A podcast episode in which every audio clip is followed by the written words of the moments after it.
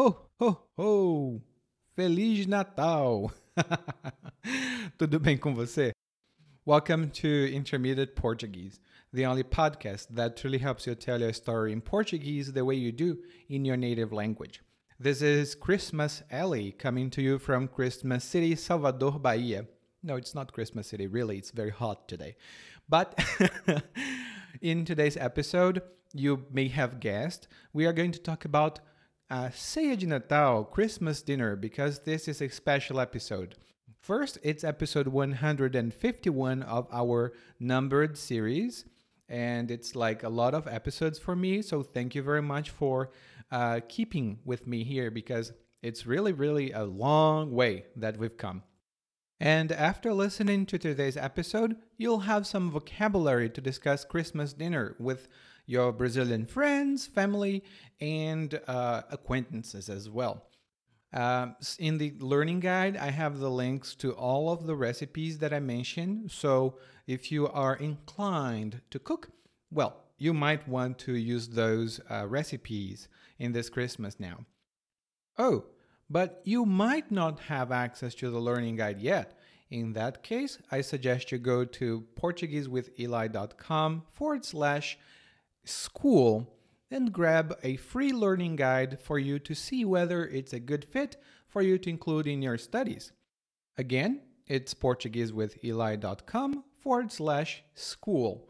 Agora, vambora pro episódio 151 sobre a ceia de Natal aqui no Brasil. E lembre-se, nós vamos falar de muita comida boa.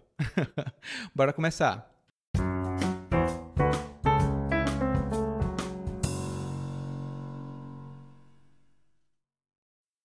Fazia um tempão que não via minha família. Depois desse período de isolamento social, finalmente pudemos nos rever.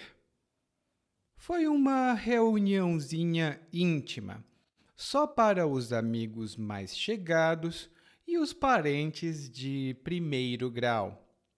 Nada muito espalhafatoso. Para recepcioná-los da melhor forma, resolvi me valer dos meus dotes culinários adquiridos a muito custo nos tutoriais do YouTube e preparei uma ceia de Natal. Fiz um tender ao molho de laranja e mel. Sabia que todo mundo gostava do tender que minha finada avó fazia. Então, ia ser um sucesso na certa. Também fiz salpicão, que não pode faltar na mesa de nenhuma família decente. E farofa do jeito que todo mundo gostava. De sobremesa tinha panetone. Ainda fiz rabanada mas não levo muito jeito para fritura. Acabou que algumas ficaram ensopadas de óleo e outras ficaram estorricadas. A mesa da ceia estava de encher os olhos. Os talheres estavam cada um no seu cantinho. Os copos, os pratos, tudo era de uma chiqueza só ia me dar muito prazer ver aqueles a quem mais amo enchendo a pança, principalmente a Maria Paula, que era boa de garfo desde criança. Mas na hora de comer, que decepção! Na primeira garfada, já ouvi logo a pergunta: Você colocou sal nesse arroz? O molho do tender está intragável. Essa rabanada passou o dia na praia, foi? Fiquei arrasado, mas depois pensei: bando de ingrato. Eles vêm na minha casa, comem da minha comida e ainda choram de barriga cheia. Ainda bem que não comprei bacalhau o prejuízo ia ter sido muito maior.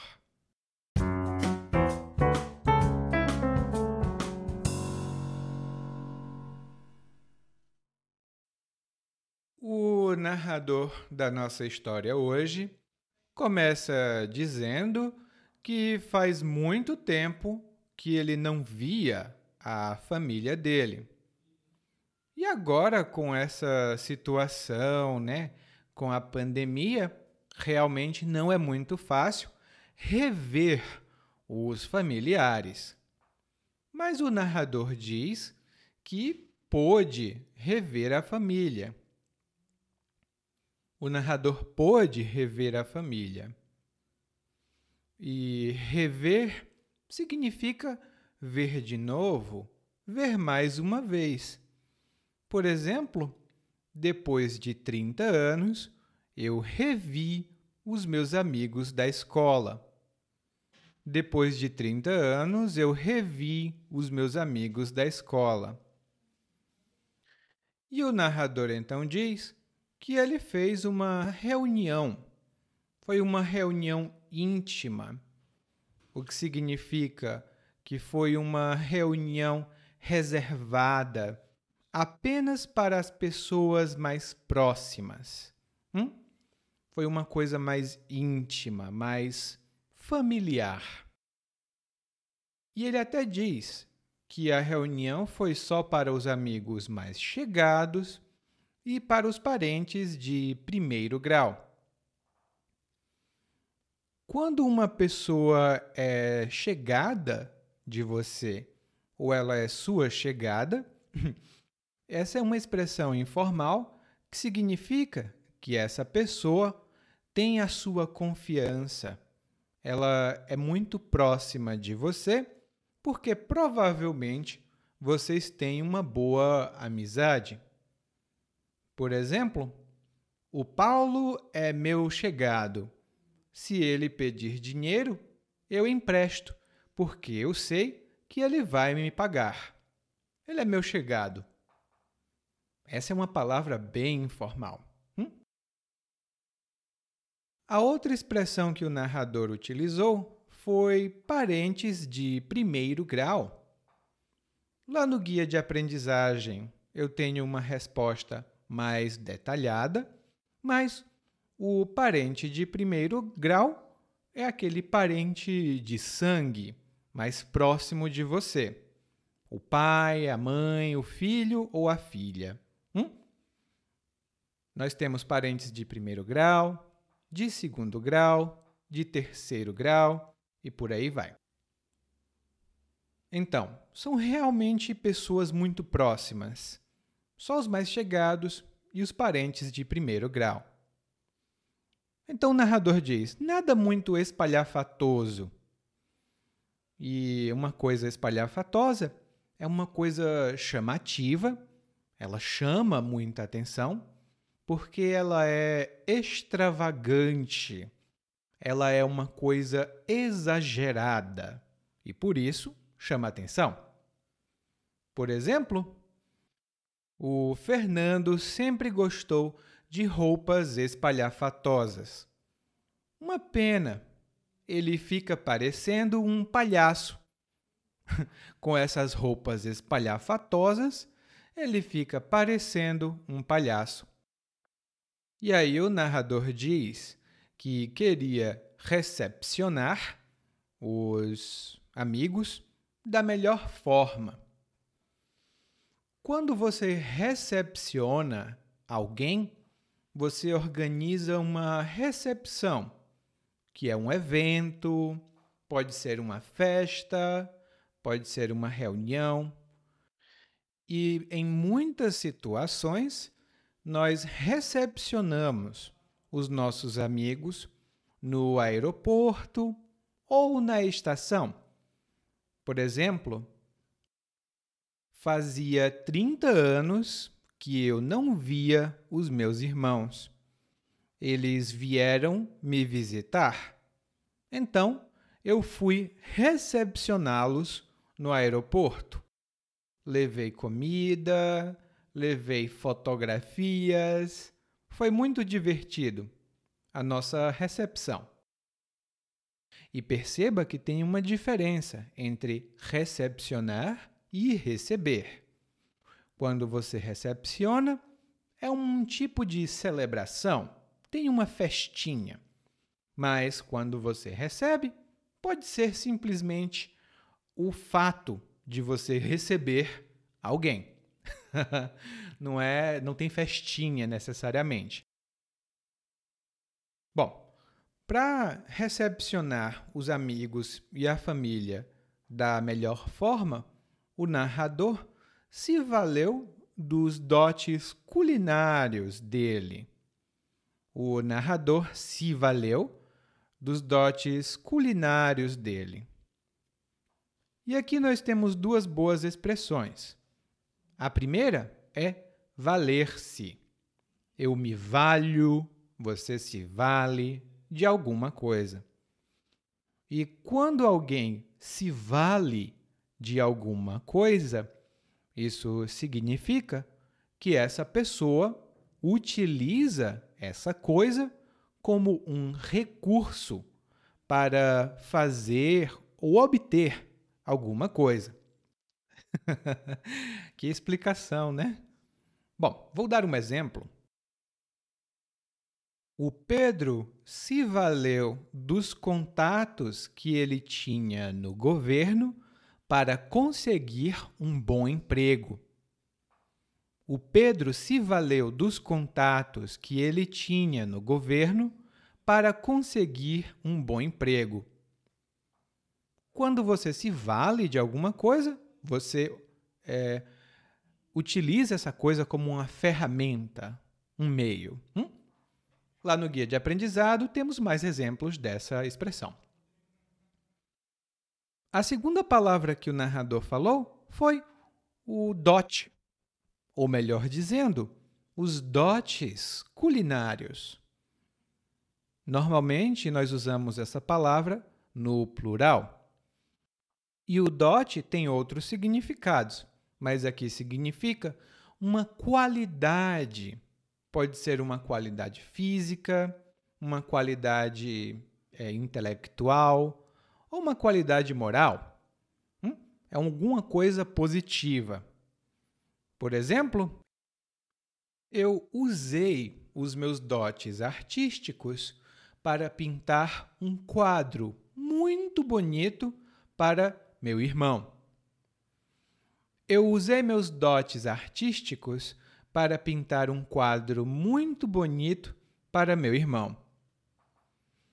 Você aprende português.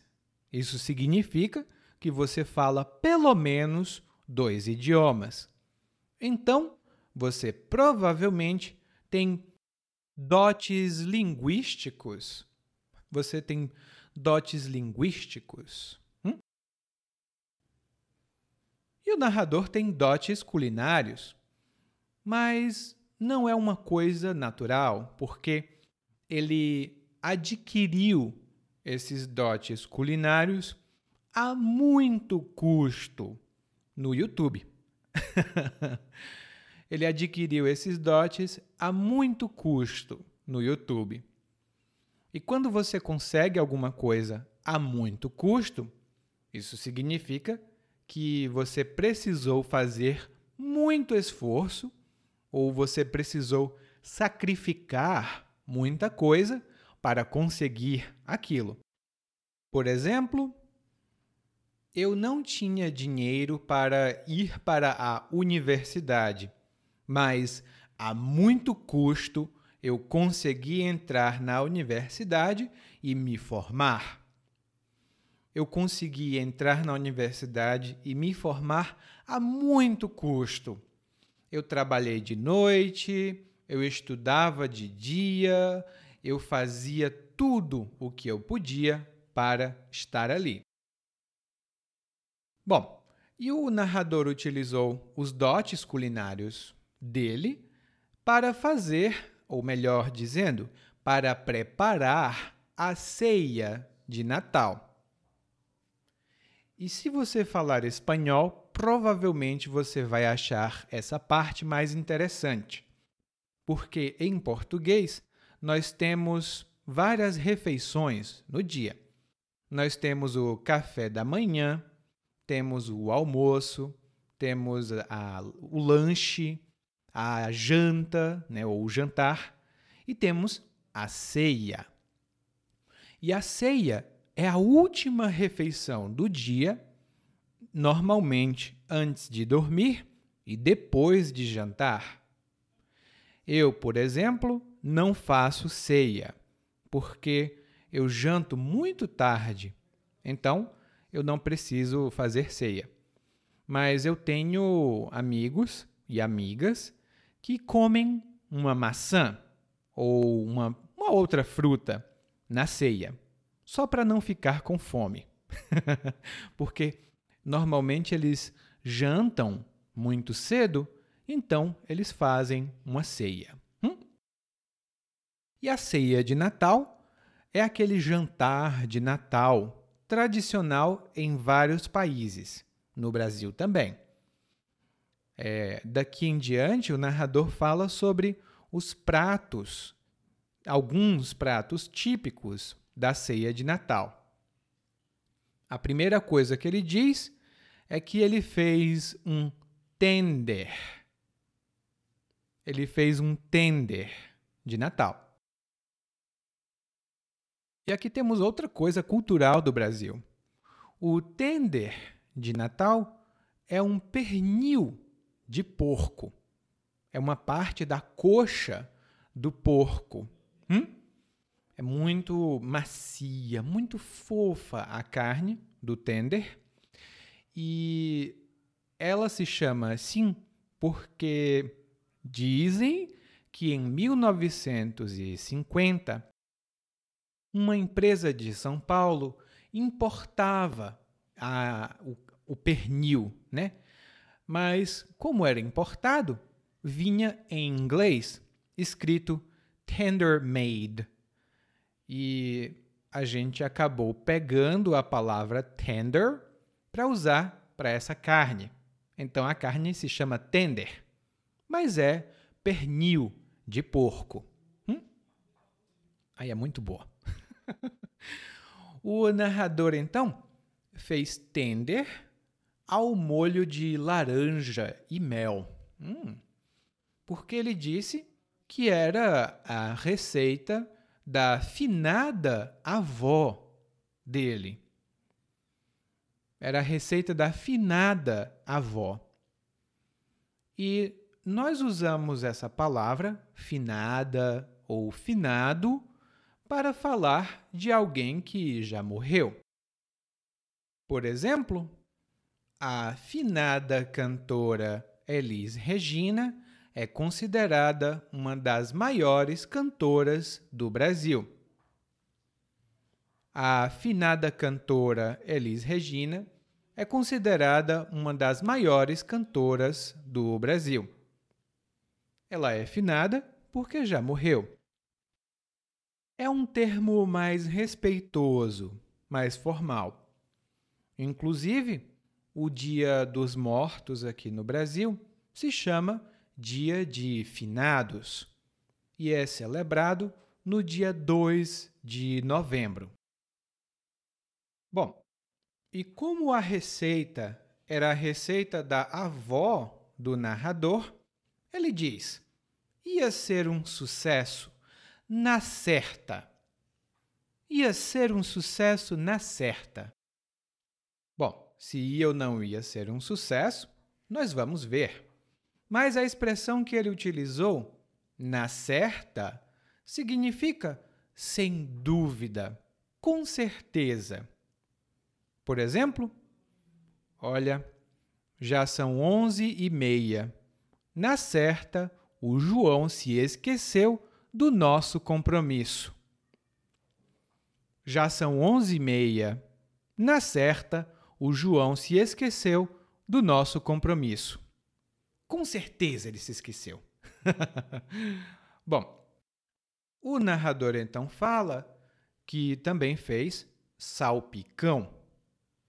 E o salpicão é outra receita típica de Natal aqui no Brasil é um tipo de comida feita com frango, é um frango desfiado. Você tchic, tchic, tchic, corta o frango em tiras, é, batata, pedaços de maçã, pimentão, milho e alguns outros ingredientes.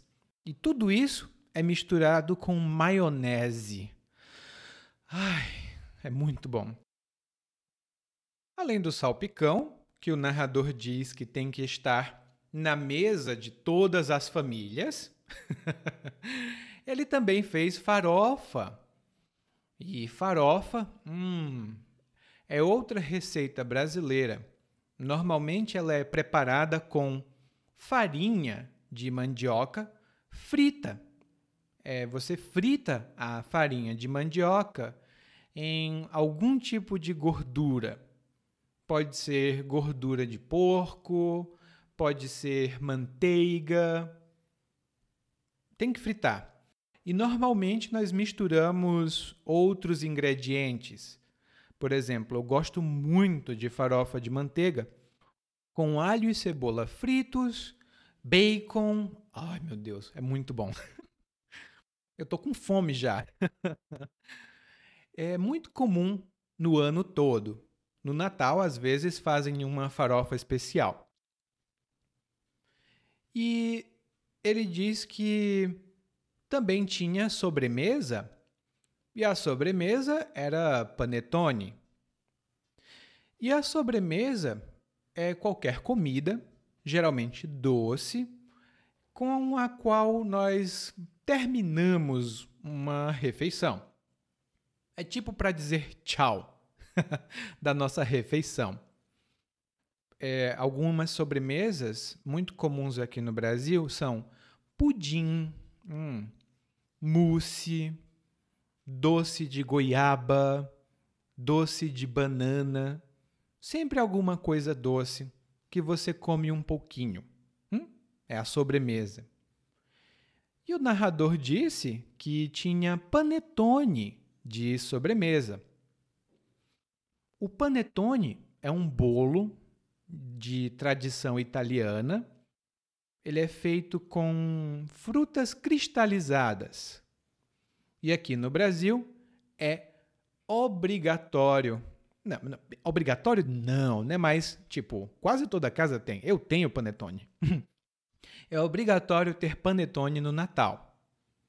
Algumas pessoas não gostam de frutas cristalizadas, então elas preferem panetone de chocolate. E temos até mesmo o panetone salgado, que é um panetone com bacon. Hum, muito bom também. E por último, o narrador também fez rabanada. O narrador fez rabanada. E rabanada é uma fritura. Hum? É uma comida que se prepara fritando. Ela é feita de pão, leite, ovos. Você frita o pão, né? você frita as fatias de pão e depois coloca um pouco de açúcar ou coloca canela, depende do que você goste. Hum? e nós comemos ou na manhã de Natal ou à noite mesmo. É típica também aqui no Brasil, mas eu sei que essa receita vem de Portugal. Bom, e o narrador diz que não leva muito jeito para preparar frituras, porque ele diz que a rabanada que ele preparou ficou parte ensopada de óleo e parte estorricada. parte ficou ensopada e parte ficou estorricada. Quando nós dizemos que alguma coisa ficou ensopada, roupas ensopadas, é, uma pessoa pode ficar ensopada, isso significa que essa coisa está muito molhada, ela está encharcada. Por exemplo, eu estava andando na rua e começou a chover. Droga, não tinha um lugar onde eu pudesse me proteger. Eu corri, corri, Ah, mas não teve solução. As minhas roupas ficaram ensopadas de chuva. As minhas roupas ficaram ensopadas. E como a rabanada que ele preparou ficou ensopada, uh, isso significa que quando você morde a rabanada, ela faz barulho de óleo, uh, muito gordurosa. Não é boa. E parte da rabanada que ele preparou ficou estorricada. E essa é uma palavra muito informal que nós utilizamos para dizer que algo secou e queimou.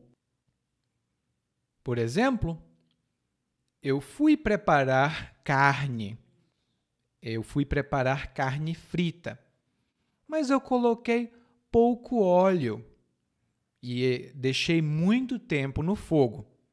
Eu coloquei pouco óleo e deixei muito tempo no fogo o óleo secou, a carne secou e ficou toda queimada. Ela ficou estorricada. Lá no guia de aprendizagem, eu tenho algumas fotografias de comida estorricada. Mas você pode imaginar que uma comida estorricada provavelmente fica com uma parte preta, porque queimou demais. Ah, e lá no Ceará, de onde eu venho, nós não falamos estorricado, nós falamos esturricado. E é muito comum também. E aí o narrador diz que a mesa da ceia estava de encher os olhos. A mesa da ceia estava de encher os olhos. Quando algo é de encher os olhos ou está de encher os olhos, isso significa que essa coisa é muito bonita ou muito agradável de se olhar e você admira, você fica, nossa, é de encher os olhos, muito bonito, muito impressionante. Por exemplo, eu subi uma montanha com os meus amigos ah, foi muito difícil, mas a vista do topo da montanha é de encher os olhos. A vista do topo da montanha é de encher os olhos. Você fica assim: Uau, minha nossa, que lindo! Hum? E por que, que a mesa estava de encher os olhos? Bom, provavelmente porque além de ter muita comida, a mesa estava toda organizada, muito bonitinha, porque os talheres e os talheres são os instrumentos com os quais você come, né? o garfo, a faca, a colher, todos eles são talheres. Cada talher estava no seu cantinho. Cada talher estava no seu canto. E o canto, neste caso, significa lugar. É um uso um pouco mais informal. Hum? Então, se o talher estava no canto certo, isto significa que o talher estava no lugar certo. Por exemplo, Olha, você não vai querer me visitar. Eu moro num canto muito longe daqui. Eu moro num canto muito longe. Além disso, é um canto muito feio.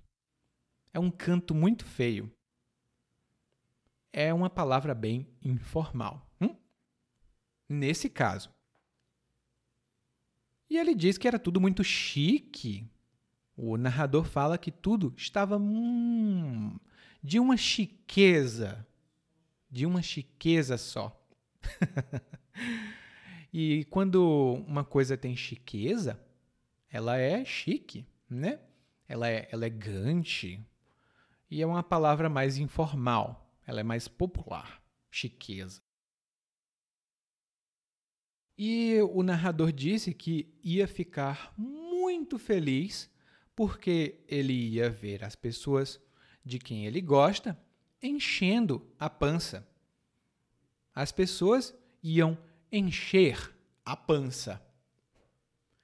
E encher a pança é um termo informal que significa comer, comer o suficiente para dizer ah, estou satisfeito ou estou satisfeita.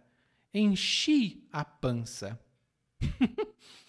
e essa é uma palavra, aliás, esse é um termo muito informal, porque pança é uma palavra informal para barriga. Eu mesmo, quando vou para as festas, ai, eu encho a pança. Mas faz muito tempo que eu não vou para festas, né? E ele diz aqui, o narrador, que todo mundo ia ficar muito feliz, mas principalmente a Maria Paula, porque a Maria Paula era muito boa de garfo. A Maria Paula era muito boa de garfo. E quando nós dizemos que alguém é muito bom de garfo, ou quando alguém é bom de garfo, isto significa que essa pessoa come bastante, ela come de tudo e ela come, hum, ela tem um bom apetite. Ela não diz, ah, estou cheia. Não, ela come, come, come, come, até, até não ter mais comida. Ela é boa de garfo. Nos dicionários você vai encontrar a expressão fulano é um bom garfo. Hum, assim se escreve no dicionário, mas no Brasil não se fala assim. No Brasil nós falamos fulano é bom de garfo, fulana é boa de garfo. Eu mesmo sou ótimo de garfo. não me convide para uma festa. Bom, o narrador tinha todas essas expectativas de que todos iam adorar a comida dele, mas ele diz que na hora de comer, que decepção, que tristeza, porque é, as expectativas dele não foram atendidas, né? as expectativas não corresponderam à realidade. Ele, que decepção, que desapontamento. Porque todo mundo reclamou da comida. Primeiro, disseram que não tinha sal no arroz. Segundo, porque disseram que o molho do tender estava intragável. E quando uma coisa é intragável, é muito ruim, é muito difícil engolir. Por exemplo, ai, essa comida tem tanto sal, mas tanto sal que está intragável. Eu não consigo comer. Lá no guia de aprendizagem, nós temos outras explicações para essa palavra, porque ela tem mais significados. Bom, todo mundo reclamou da comida do narrador e o narrador ficou arrasado ele ficou profundamente triste porque ninguém gostou, né? E quando você fica arrasado ou quando você fica arrasada, isso significa que você está muito triste por algo que aconteceu. Geralmente é uma coisa muito séria. Por exemplo, eu fiquei arrasado quando descobri que meu melhor amigo tinha morrido. Eu fiquei arrasado quando descobri que meu melhor amigo tinha morrido. E geralmente nós ficamos, né? Bom, então o narrador pensou: bando de ingrato. bando de ingrato. Essa é uma estrutura muito comum que a gente usa para insultar um grupo de pessoas. Por exemplo, essas pessoas que ficam na rua e não querem trabalhar, passam o dia bebendo? Hum, essas pessoas são um bando de vagabundo. Essas pessoas são um bando de vagabundo. E sempre que nós dizemos um bando de blá blá blá, é sempre uma coisa muito negativa, tá? A gente não diz um bando de amigos legais. A gente não diz um bando de amigos. Bom, e ele diz bando de, de ingrato, ou seja, bando de mal agradecidos, bando de pessoas que não agradecem, porque eles vão na casa do narrador, eles comem da comida que o narrador preparou e ainda choram de barriga cheia. eles choram de barriga cheia. E chorar de barriga cheia, ou reclamar de barriga cheia, é quando você reclama, mas não tem motivo. A situação está perfeita, mas você reclama para reclamar. Você reclama de barriga cheia ou você chora de barriga cheia. E os convidados estavam mesmo. Eles estavam mesmo de barriga cheia. E o narrador termina dizendo: Ainda bem que não comprei bacalhau. O prejuízo ia ter sido muito maior. Ainda bem que não comprei bacalhau. E ele diz: ainda bem, porque ele acha que foi menos mal, menos mal que ele não tivesse comprado. Hum? Ainda bem que ele não comprou. É, e bacalhau, gente, é um peixe muito comum no Natal aqui no Brasil e também na Páscoa. Eu acho que na Páscoa a gente come bastante também. Mas no Natal nós temos bacalhau. E bacalhau é um peixe do hemisfério norte, né? Tipo ali para para o lado da Noruega, de Portugal. Eu acho que em Portugal também tem bacalhau. Bom, mas o bacalhau é um peixe que aqui no Brasil é vendido seco e com muito sal. Muito, muito sal. E nós usamos bacalhau para fazer salada, torta, salgados. É muito bom. E se você tiver uma chance, coma bacalhau. É muito bom. E bacalhau aqui no Brasil é caríssimo. Tipo, custa os olhos da cara. é muito caro mesmo. Então, se o narrador tivesse comprado bacalhau, ele teria gastado muito mais dinheiro. Se o narrador tivesse comprado bacalhau, ele teria gastado muito mais dinheiro. Bom, ainda bem que ele não comprou bacalhau. Uma pena que nós não temos bacalhau, mas nós temos um monólogo para escutar mais uma vez, mas dessa vez na velocidade natural. Fazia um tempão que não via minha família. Depois desse período de isolamento social, finalmente pudemos nos rever. Foi uma reuniãozinha íntima, só para os amigos mais chegados e parentes de primeiro grau. Nada muito espalhafatoso. Para recepcioná-los da melhor forma, resolvi me valer dos meus dotes culinários, adquiridos a muito custo nos tutoriais do YouTube, e preparei uma ceia de Natal. Fiz um tender ao molho de laranja e mel. Sabia que todo mundo gostava do tender que minha finada avó fazia, então ia ser um sucesso na certa. Também fiz salpicão, que não pode faltar na mesa de nenhuma família decente, e farofa do jeito que todo mundo gostava. De sobremesa tinha panetone. Ainda fiz rabanada, mas não levo muito jeito para fritura. Acabou que algumas ficaram ensopadas de óleo e outras ficaram estorricadas. A mesa da ceia estava de encher os olhos. Os talheres estavam cada um no seu cantinho, os copos, os pratos, tudo era de uma chiqueza só. Ia me dar muito prazer ver aqueles a quem mais amo enchendo a pança, principalmente a Maria Paula, que era boa de garfo desde criança. Mas na hora de comer, ah, que decepção.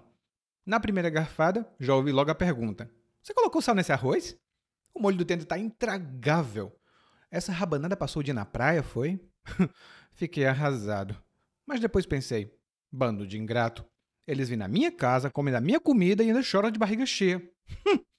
Ainda bem que não comprei bacalhau. O prejuízo ia ter sido muito maior. Oi, tudo bem? Provavelmente você escuta nosso podcast há algum tempo. Bom, se não for o caso, eu me apresento para você.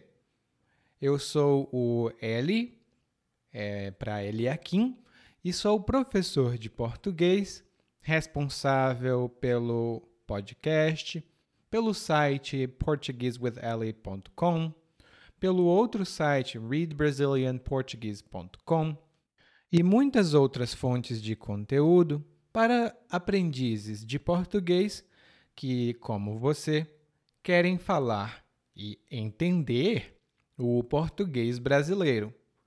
Se você gostar desse podcast, você pode fazer uma avaliação do nosso podcast no Apple Podcasts. Você pode fazer a sua avaliação e isso ajuda muito. Obrigado.